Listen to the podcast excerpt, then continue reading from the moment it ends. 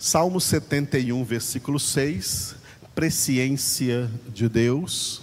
O salmista orou assim ao Senhor: Em ti me tenho apoiado desde o meu nascimento. Do ventre materno tu me tiraste. Tu és motivo para os meus louvores constantemente. Repetindo. Em ti me tenho apoiado desde o meu nascimento. Do ventre materno tu me tiraste. Tu és motivo para os meus louvores constantemente. Aleluia.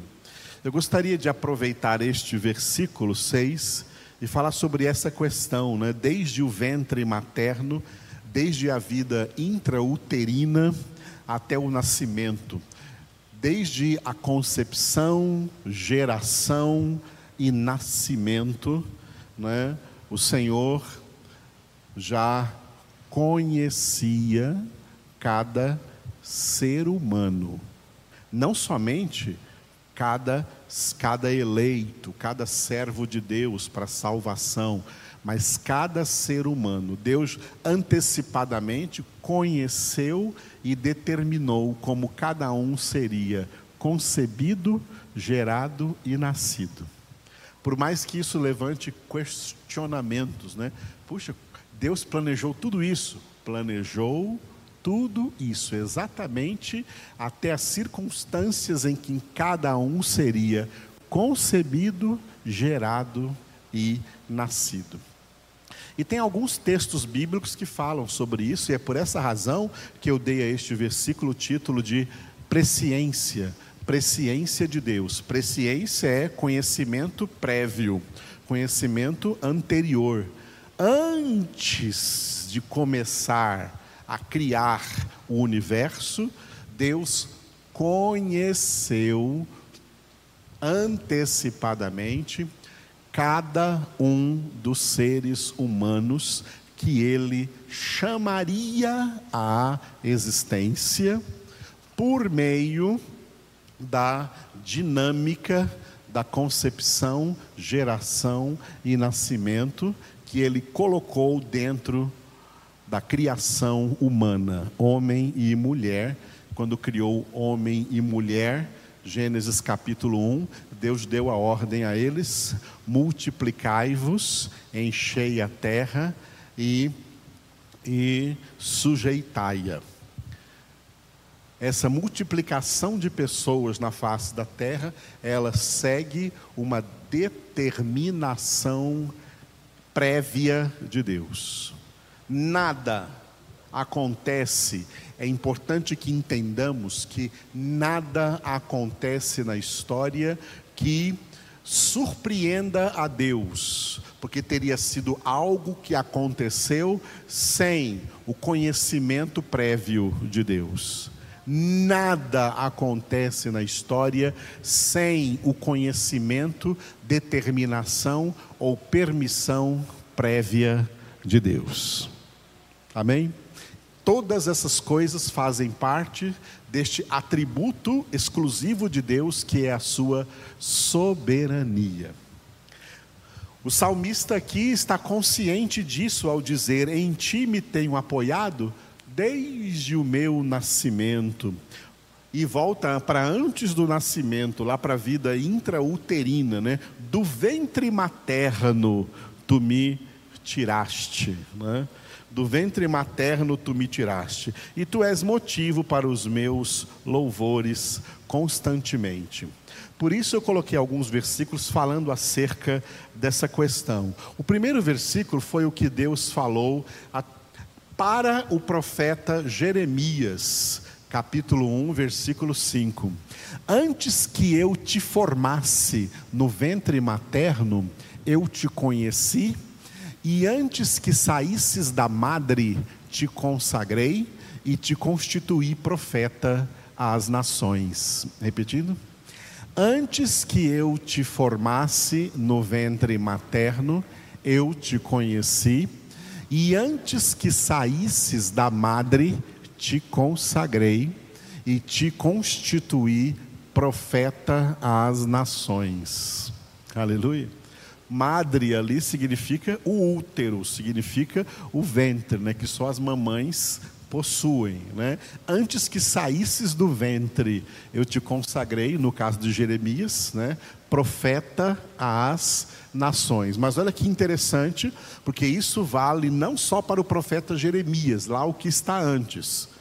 Te consagrei, te constituí profeta às nações, Jeremias, mas antes, né, antes que eu te formasse no ventre materno, Deus é quem forma cada pessoa no ventre materno. Isso aí vale para todas as pessoas. Todos são formados por Deus no ventre materno.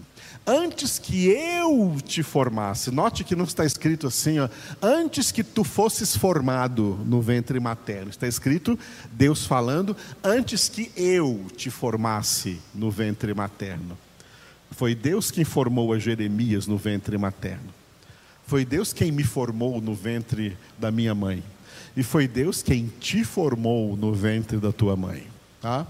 E antes que eu te formasse no ventre materno, que Deus disse para Jeremias, está dizendo para nós hoje, antes que eu te formasse no ventre materno, eu te conheci. Eu te conheci antes. Aqui está a pré-ciência. A presciência, o poder que Deus tem, que faz parte da sua onisciência, de conhecer todas as coisas. Dentro da onisciência de Deus está a presciência de Deus. Ele conheceu a todos antes. Antes que fossem formados no ventre materno, o Senhor conheceu a cada um. Mesmo que os homens, a maioria dos homens, não conheçam a Deus, Deus conheceu cada um previamente. Aleluia. Outro texto importante que eu coloquei sobre isso, não sei se dá para ler, está meio assim embaralhado ali, porque está muito grande o texto, então, se você quiser acompanhar da Bíblia, é o Salmo 139. Ficou muito grande ali para a nossa telinha.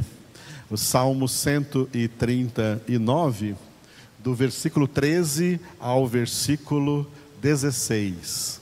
Salmo 139, do 13 ao 16. E aqui é Davi orando.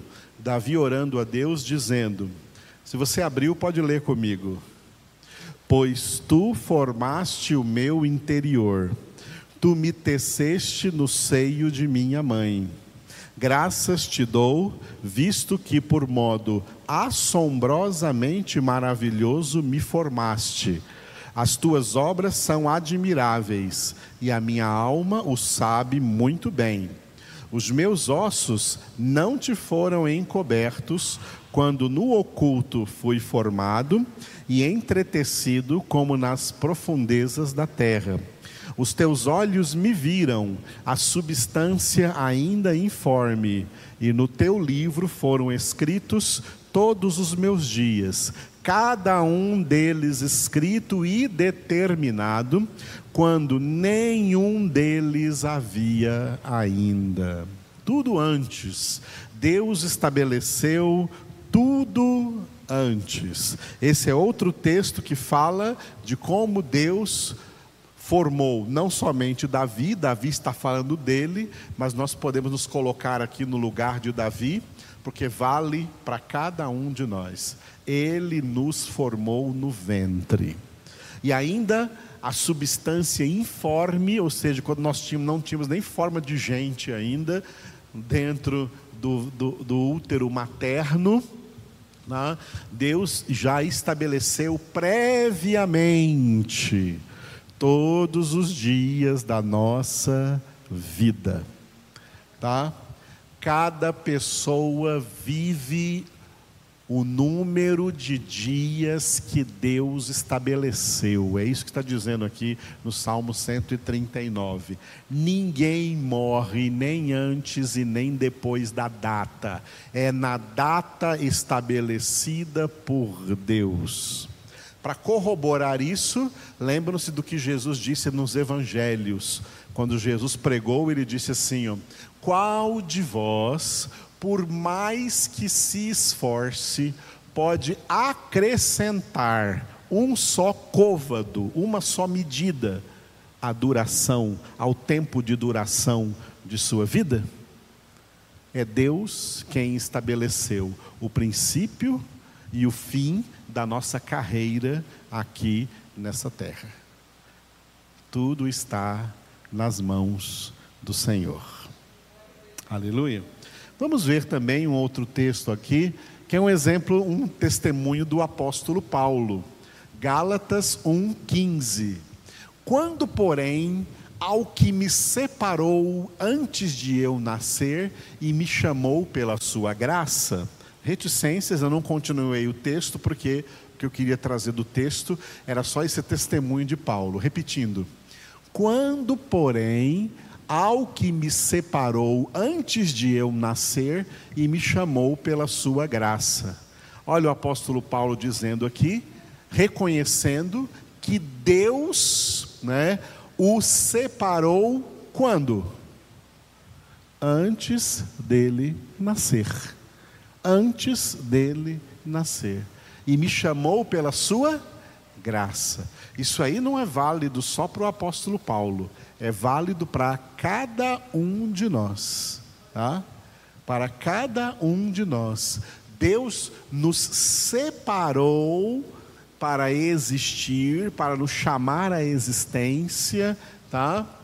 Antes, muito antes do nosso nascimento, porque isso ainda foi antes da criação do mundo. Deus decidiu quantas e quais seriam as pessoas que nasceriam sobre essa terra, fossem elas quem fossem, e fizessem o que fizessem.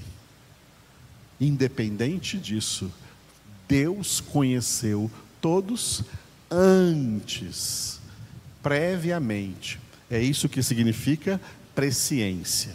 Agora, a palavra presciência surge no Novo Testamento, na primeira carta de Pedro, capítulo 1, versículo 2.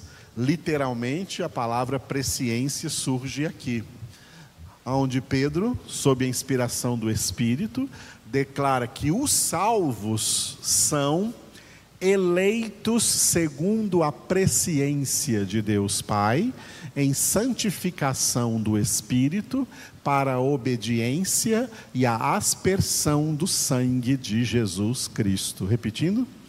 Eleitos segundo a presciência de Deus Pai, em santificação do Espírito, para a obediência e a aspersão do sangue de Jesus Cristo. Agora, este versículo particulariza a presciência para os salvos. A presciência de Deus, ela é generalizada para toda a humanidade. Toda a humanidade que vem ao mundo, Deus conheceu antes. Deus conheceu previamente cada pessoa. Mas neste texto, Pedro não se refere mais a toda a humanidade, se refere somente aos salvos, aos que serão agraciados com a salvação, e a estes, Pedro denomina de eleitos, os eleitos de Deus. E este versículo aqui, tá? É um daqueles versículos que eu gosto de chamar, de denominar de versículos trinitários. O que, que eu chamo de versículos trinitários? São versículos que citam cada uma das três pessoas da Santíssima Trindade. As três pessoas, o Pai, o Filho e o Espírito Santo, são citados nesse versículo. O Pai é citado em relação à presciência. Os eleitos de Deus para a salvação são eleitos segundo a presciência de Deus Pai. Quem escolhe foi o Pai. Tá? O Pai nos escolheu. Por isso que Paulo escreveu em Efésios capítulo 1, versículo 4, que o Pai nos escolheu em Cristo. Mas foi o Pai que nos escolheu em Cristo antes da fundação do mundo para sermos santos e irrepreensíveis diante dele em amor. O Pai nos escolheu né, em Cristo em santificação do Espírito. O Espírito Santo aqui é citado na obra da santificação, que é o centro da obra da salvação. A obra da salvação possui três níveis. Eu sempre os repito aqui. Muitos crentes ignoram completamente isso. Às vezes os irmãos da nossa congregação que me ouvem repetindo isso, acham que eu estou repetindo demais. Pode achar e eu vou continuar repetindo enquanto o Senhor me der vida. E eu repito de propósito, porque eu quero que o Espírito Santo de Deus grave isso na sua cabeça. Mas vocês que pensam que eu sou muito repetitivo nisso, não tem ideia como a maioria dos crentes aí por fora de outras igrejas não fazem nem ideia de que isso é verdade, de que isso existe. A obra da salvação se compõe de três níveis. O primeiro é a conversão, o segundo é a santificação e o terceiro e último é a glorificação fomos convertidos para ser santificados. Estamos sendo santificados para ser glorificados, para ir para a glória, para ver o Senhor, porque sem santificação ninguém verá o Senhor. A conversão é o início da obra da salvação na nossa vida.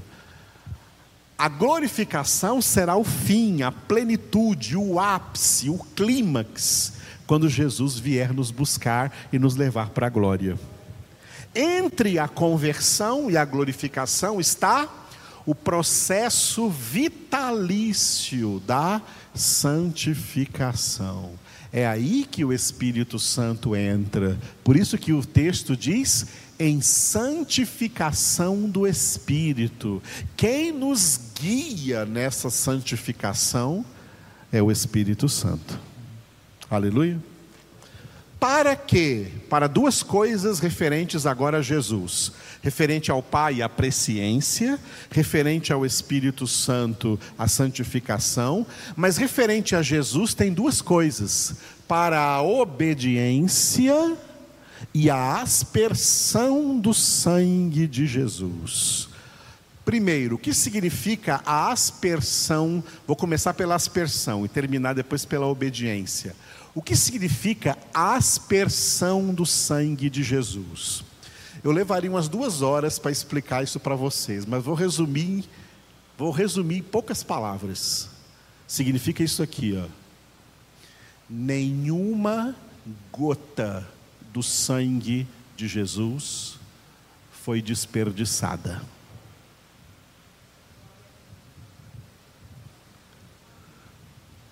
Todo o sangue de Jesus recai sobre os eleitos que estarão na glória. Sobre aqueles que ganham e jamais perdem salvação. É isso que significa a aspersão do sangue de Jesus. Nenhuma gota do sangue de Jesus é perdida. Não precisa pensar assim, oh, que pena, aquela pessoa que um dia ganhou salvação e depois perdeu salvação, o sangue de Jesus nela foi desperdiçado. Não foi nenhuma gota do sangue de Jesus foi desperdiçada. O sangue de Jesus é aspergido sobre todos os seus escolhidos, eleitos para a glória, para a salvação. E o que está atrelado a isso, a aspersão do sangue? A obediência. Essa é uma das grandes diferenças entre os muitos chamados e os poucos escolhidos. Os muitos chamados não obedecem à palavra.